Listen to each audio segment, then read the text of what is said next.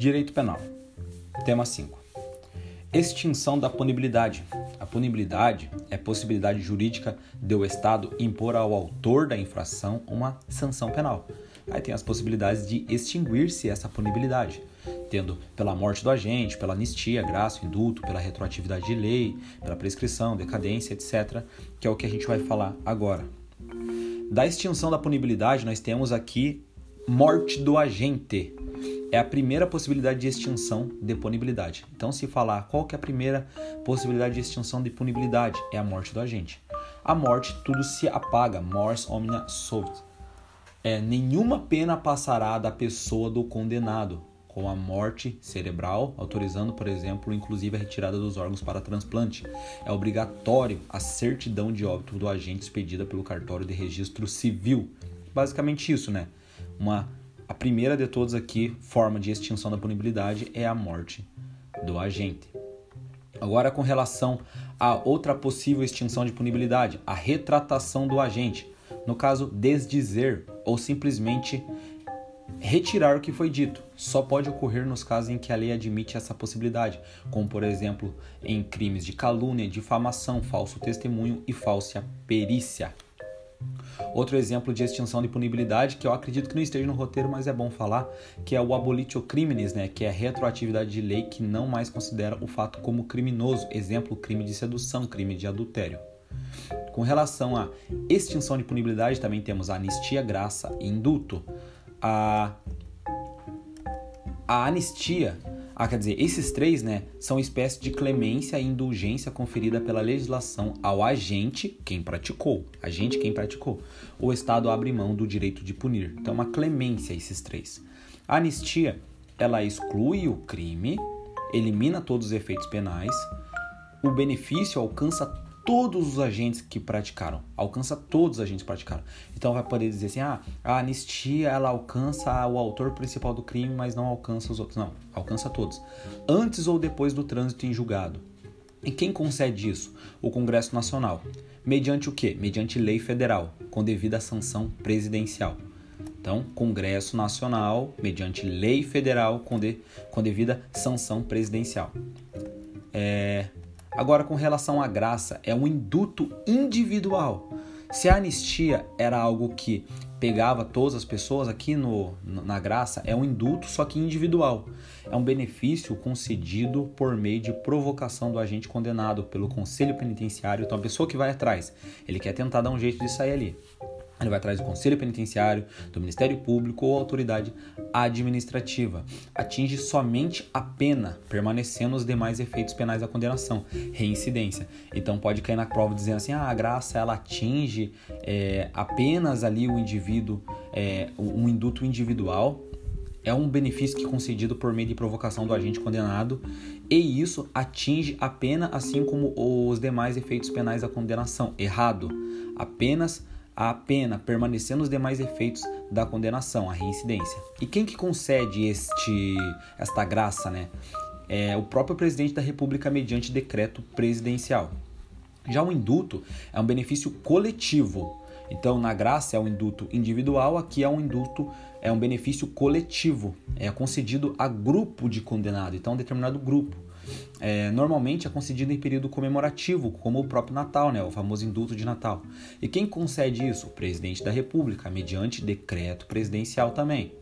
Então a anistia aqui diferente, aqui né, deles, né, exclui o crime, elimina todos os efeitos penais, o benefício alcança todos os agentes que praticaram antes ou depois do trânsito em julgado. E quem concede? Congresso Nacional, mediante lei federal, com a devida sanção presidencial. Só repetindo. Aí tem aquele, aquela questão que não está no material, mas eu achei interessante pegar, né? Porque todos citam é, a respeito dos que não podem ser, é, não podem ter o direito, né, da anistia, da graça e do indulto ali, né? Deu até pegar aquele próprio exemplo, né, do ração, que possivelmente todos vocês já sabem, né, que tem os crimes inafiançáveis, né, que é ração, que é racismo, é, ação de grupos armados, é, a questão do tráfico, tortura, terrorismo hediondo, que é a ração mais 3TH, né, os inafiançáveis, que pega todos os crimes. Enquanto os imprescritíveis é apenas o ração, né, que é racismo e ação de grupos armados, militares ou civis.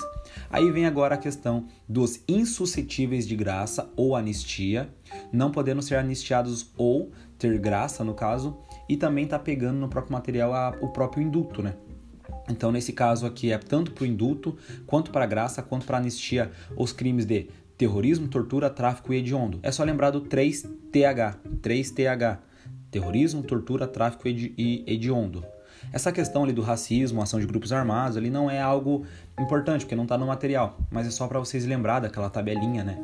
Então, para esses três, se, ah, se o cara cometeu um crime hediondo e o presidente da República, mediante decreto presidencial, concedeu a graça dele, a, a, a graça para ele, é possível, tal, tal, tal. Não, não é possível, porque é um crime hediondo, tá errado. A, da extinção da punibilidade, nós também temos a prescrição, decadência e perempção. A prescrição é a perda do direito de punir pela falta de exercício dentro do prazo. Então, o Estado perde o direito de punir. Por exemplo, é, 20 anos tem que se passar para ele perder o direito de punir se no, o máximo da pena é superior a 12 anos. Então a, a máxima da pena do, da pessoa é até é superior a 12 anos. Então o, o Estado vai perder o direito de punir ele por esse crime depois só de 20 anos. 16 anos seria se o máximo da pena é superior a 4 até 8 anos. Ou 8 anos se o máximo da pena for superior a 2 até 4 anos. Eu acredito que não vai cair esses prazos, mas é só por falar aqui, qualquer coisa vocês dê em uma pesquisadinha lá. A respeito agora da decadência, é a perda do direito do ofendido. Agora, antes era a perda do direito de punir do Estado. Já na decadência, é a perda do direito do ofendido em prover uma ação penal privada. Privada. Vai estar tá caindo na prova lá dizendo que decadência é a perda do direito do ofendido em prover uma ação penal pública. Cuidado. Contra o autor dos fatos em decorrência do decurso do prazo do oferecimento da queixa-crime, porque quando é privado é queixa-crime, você vai lá e faz essa queixa-crime. É, vai extinguir o direito de dar início à persecução penal em juízo, uma vez que nos casos de ação penal pública condicionada, o MP não pode oferecer a denúncia sem a representação assinada dentro do prazo decadencial de seis meses. Então a pessoa foi lá e não fez, vamos dizer lá, o MP pegou e não entrou com a ação durante aqueles prazos de 5 dias e 15 dias.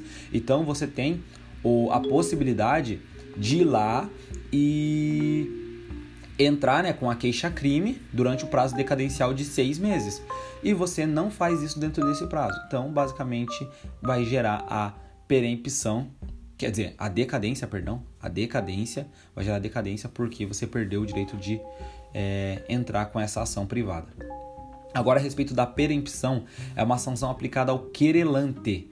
Consiste da perda do direito de prosseguir na ação penal privada, em razão de sua inércia ou negligência processual.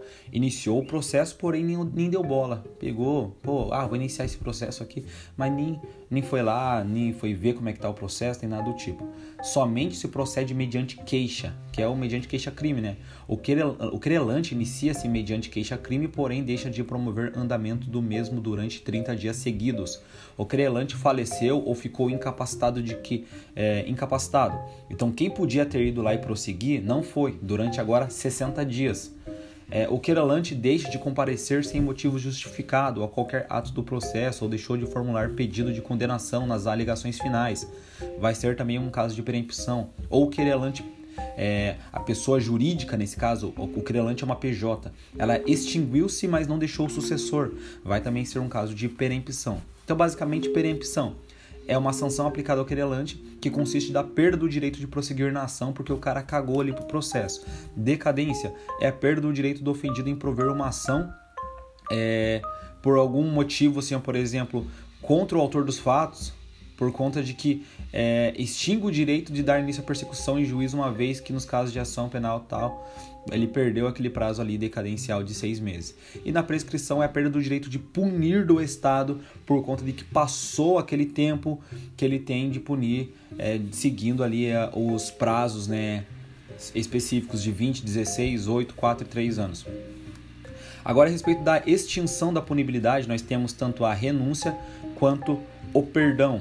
A renúncia e o perdão, ela extinguem a punibilidade do autor da infração penal. Eu estou falando dos dois nesse momento. O ofendido, ele abdicou do seu direito à queixa. Nesse caso, estou falando da renúncia. Então, a pessoa abdicou do seu direito. Ela pegou e nem, nem quis lá fazer. Renunciou. Ou, no caso do perdão, é uma desistência de prosseguir com a ação privada pelo querelante, desculpando o querelado. Mas olha, olha a observação. A pessoa desistiu de prosseguir com a ação, então significa que já tem uma ação em andamento. Ali, no outro caso, a pessoa abdicou do direito, ele nem entrou com a ação. Então, no, no, na renúncia é um ato unilateral, basta o interesse do ofendido. Eu tive, ah, eu tenho a vontade de nem entrar, eu vou renunciar a esse negócio, então, quer saber? Deixa pra lá. É um ato unilateral meu. Eu desisti, é meu interesse. Não tem a necessidade de aceitação do autor. Só pode ocorrer antes do início da ação penal, antes do recebimento da queixa pelo juiz. Tem a forma expressa ali, né, que é escrita e assinada pelo ofendido, e a tácita, que é decorrida de alguma prática incompatível com a intenção do ofendido em exercer o seu direito de queixa. Já agora, no perdão, aí é um ato bilateral. Por quê? Que depende da aceitação do querelado, ou seja, daquele que está sendo acusado. É tipo assim, ah, você está me acusando? Não, então beleza. Agora você vai ter que provar, não tem esse negócio de perdão, não. Então, opa, eu vou ter que perdoar porque eu quero, mas o cara também tem que aceitar. Então é um ato bilateral. É o direito do querelado ofendido de desistir de prosseguir com a ação, desculpando o querelado, porém, o agente, né, o querelado, que está supostamente réu ali, o que fez o crime, ele tem que aceitar esse perdão, porque ele tem a chance né, de ganhar o processo e depois entrar com é, uma ação civil ali de danos morais, por exemplo. Não tem, é, não tem que haver é, mas não tem que ter havido o trânsito em julgado. Então, para você pegar ah, no meio do, da ação, tem que estar tá no meio ali, né? Não tem que ter havido o trânsito em julgado. Da extinção da punibilidade também temos o perdão judicial, né, que é a última forma de extinção da punibilidade.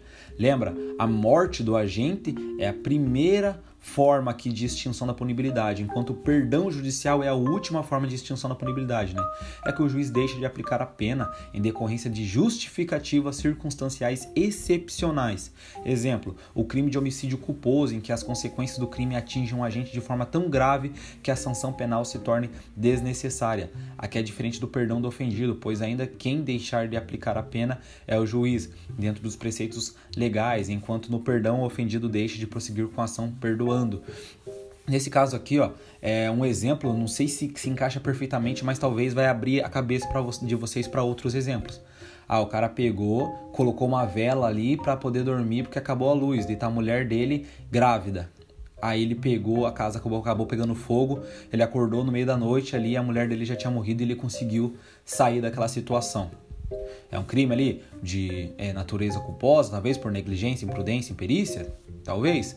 Mas será que o juiz vai aplicar essa pena com relação a ele? Porque as consequências desse crime atingem o agente, né, ele no caso, de uma forma tão grave que a sanção penal se torna desnecessária, porque o cara vai sofrer de um jeito com essa perda a ponto de que talvez ele ser preso ali, pô, não vai mudar nada. É basicamente isso. Daí o juiz ali, né, com a, o perdão judicial, ele acaba extinguindo a punibilidade como última forma.